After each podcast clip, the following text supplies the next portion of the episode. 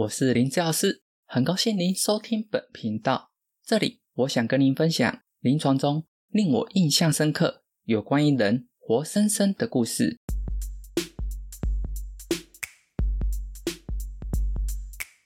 人类社会中，阶级是一个很有趣的现象，我们可以当它是一种象征，代表身份地位、劳动形式或者生活方式。其实动物之间也有阶级，只是没人类这般复杂而已。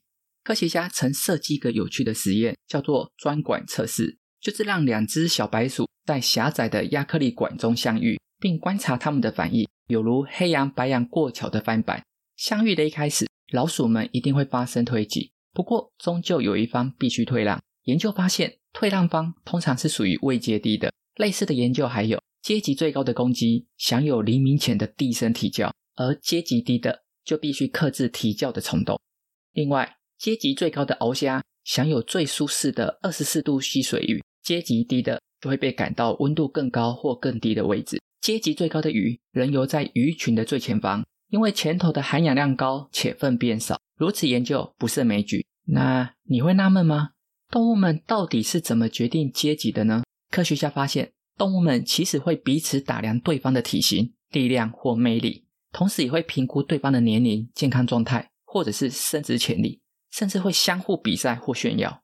处在竞争阶段的动物通常要承受很大的压力，因为阶级的高低决定他们往后的一生。毕竟阶级高的享有更多的资源、生育权，甚至受到保护；反之，阶级低的必须忍受折磨，无法交配，或者是遭受驱逐。来看看人类，我们会想提高自己的身份地位，是人之常情啊。因为位阶高、特权多，优势自然随之到来。以韩国为例，他们早上六点到八点会去上语言补习班，接着一路工作到晚上九点，再应酬到凌晨一两点。这样的日子日复一日，可怕吧？而这一切的付出，都是为了要进入大公司、好企业，或者是工作升迁。因为在韩国，要是能够进入知名企业，保证一生无虑呀。只是高度竞争也为韩国带来了过劳死或高自杀率，唉，不胜唏嘘啊。说到这，让我想起一位在无数竞争中浴血奋战、杀出重围的佼佼者——范先生。我们一起来认识他吧。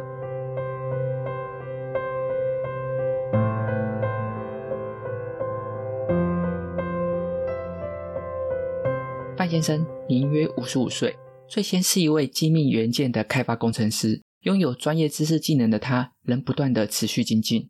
或许幸运女神总是看顾着低调努力的人。很快地，他就被知名企业重金挖角，良禽自然择木而栖。只是跳槽之初并不好受，除了要与新团队相互合作竞争，也要承担绩效压力，甚至任随公司异地派遣。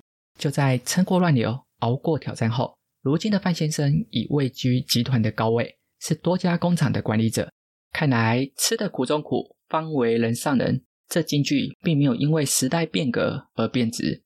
他透过范先生的事迹，再次向我们显明：只是如此人中之龙的范先生来酸痛教室报道呢？他究竟遭遇了什么样的困扰？让我们继续听下去。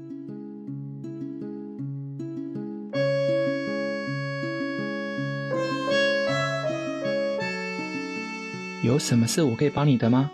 自信稳重的范先生客气地说：“治疗师啊，我的后背不知道怎么了。”最近坐飞机常会酸疼或隐隐刺痛，现在甚至连睡觉也会被它痛醒，实在很烦呐。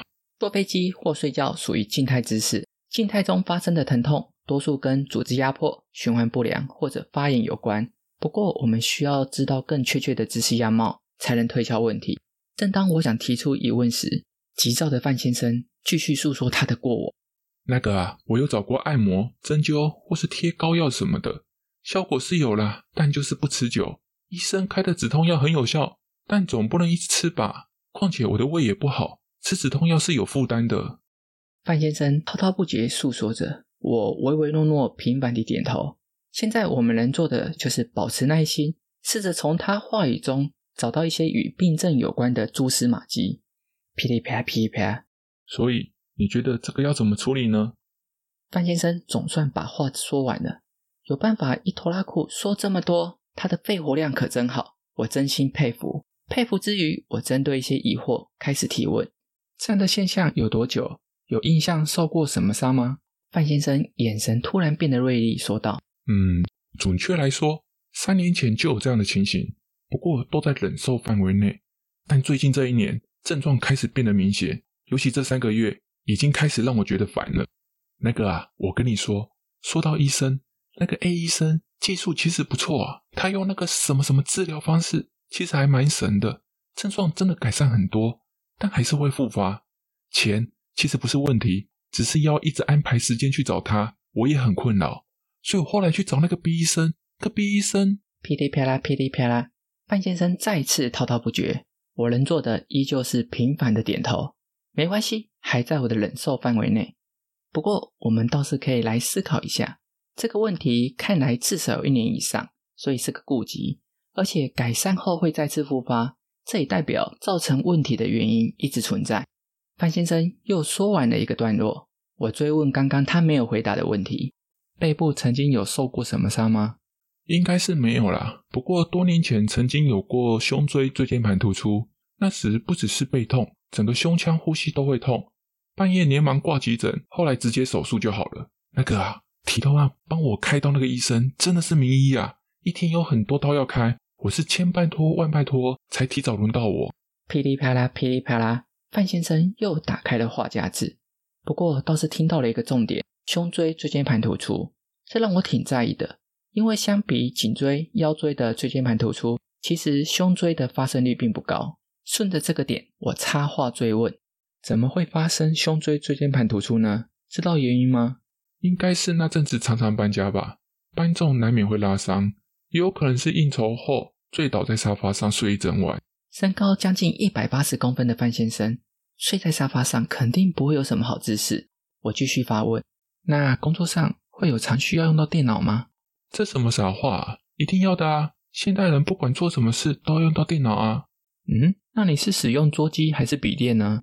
会这样问也是考虑到使用的姿势，因为工具的不同，自然会衍生不同的操作力学。哎，像我们这种到处跑的，一定是笔电啊。本来我想用荧幕大一点的笔电。但考量到重量，最后选择十二寸的，轻一些也好。这样我坐飞机或坐车时，就可以把笔电放在大腿上使用，很有效率吧？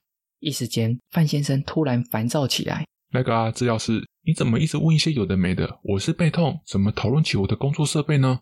哎呀，不愧是一位优秀的主管，要求效率，力求一针见血，一次到位。不过我还是安抚他，并向他解释缘由，大致掌握一些讯息，我们可以开始进入理学评估了。不过在此之前，有一些议题值得我们思考。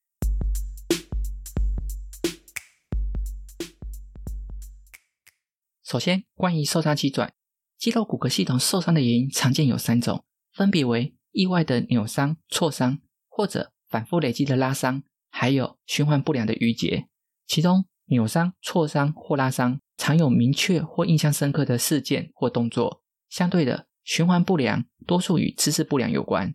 就范先生来说，因为他近期没有明确或印象深刻的受伤经验，但是他有明显的驼背姿态，加上工作需要长时间的通勤，所以初步我们可以把焦点放在循环不良的问题。再者，对于没有原因、不规则或突如其来的症状，我们要保持警戒，因为这类型的问题有时与内科系统有关，像是背部与横膈的问题，就可能引起肩颈酸痛；还有心脏的问题，也可能造成高肓痛。不过，也有一些看似不规则，但其实是有规则。就上述案例来说，虽然症状对他来说是时不时发生，但发生的当下通常是坐着或躺着，这也是一种发生规则。最后，关于症状频率，通常轻症的发生频率较低，转为重症时频率就会增加。所以，就算酸痛程度一样，但发生频率变高，也是一种症状恶化的警讯。额外一提，研究指出，一年以上的身体酸痛。容易在脑中形成记忆，这意味着未来就算根治，身体仍会因疼痛记忆而感受到疼痛。所以，我们一定要好好觉察身体状况，好好面对酸痛的问题。补充一点，临床中我们偶尔会遇到范先生这类患者，生怕遗漏资讯，于是滔滔不绝将所有相关或非相关的讯息讲出来。有些讯息确实重要，万一遗漏，可能会影响判读方向。不过，请放心。治疗师的职责就是要问出关键讯息，就算患者未说出，我们也会主动询问。相反的，如果滔滔不绝一直讲，有时恐怕会模糊焦点。那么，范先生究竟遭遇什么问题呢？怎么会有酸痛困扰？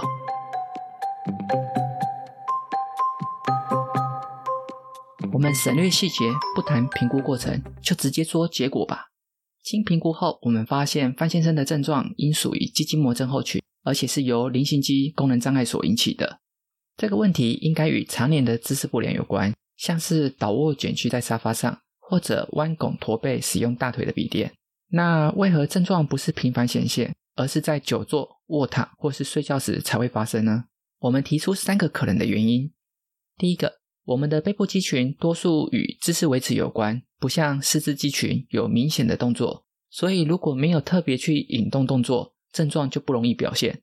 以菱形肌来说，如果没有刻意夹肩、耸肩或将肩臂向前伸，就不会刺激组织引发症状。这也是为何我们必须知道症状发生情境，因为我们可以从情境去连接受伤肌转，推敲可能损伤的组织。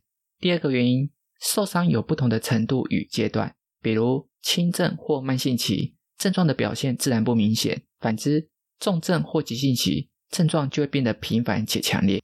最后一个原因，每个人对痛的忍受度不同，耐痛度低的人容易感到不适，台语说“秀陪”；耐痛度高的人反而常常忽略，台语说“满陪”。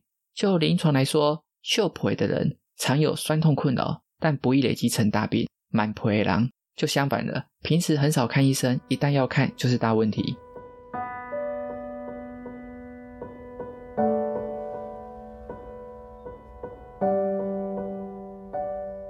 我们有从范先生的案例学到什么呢？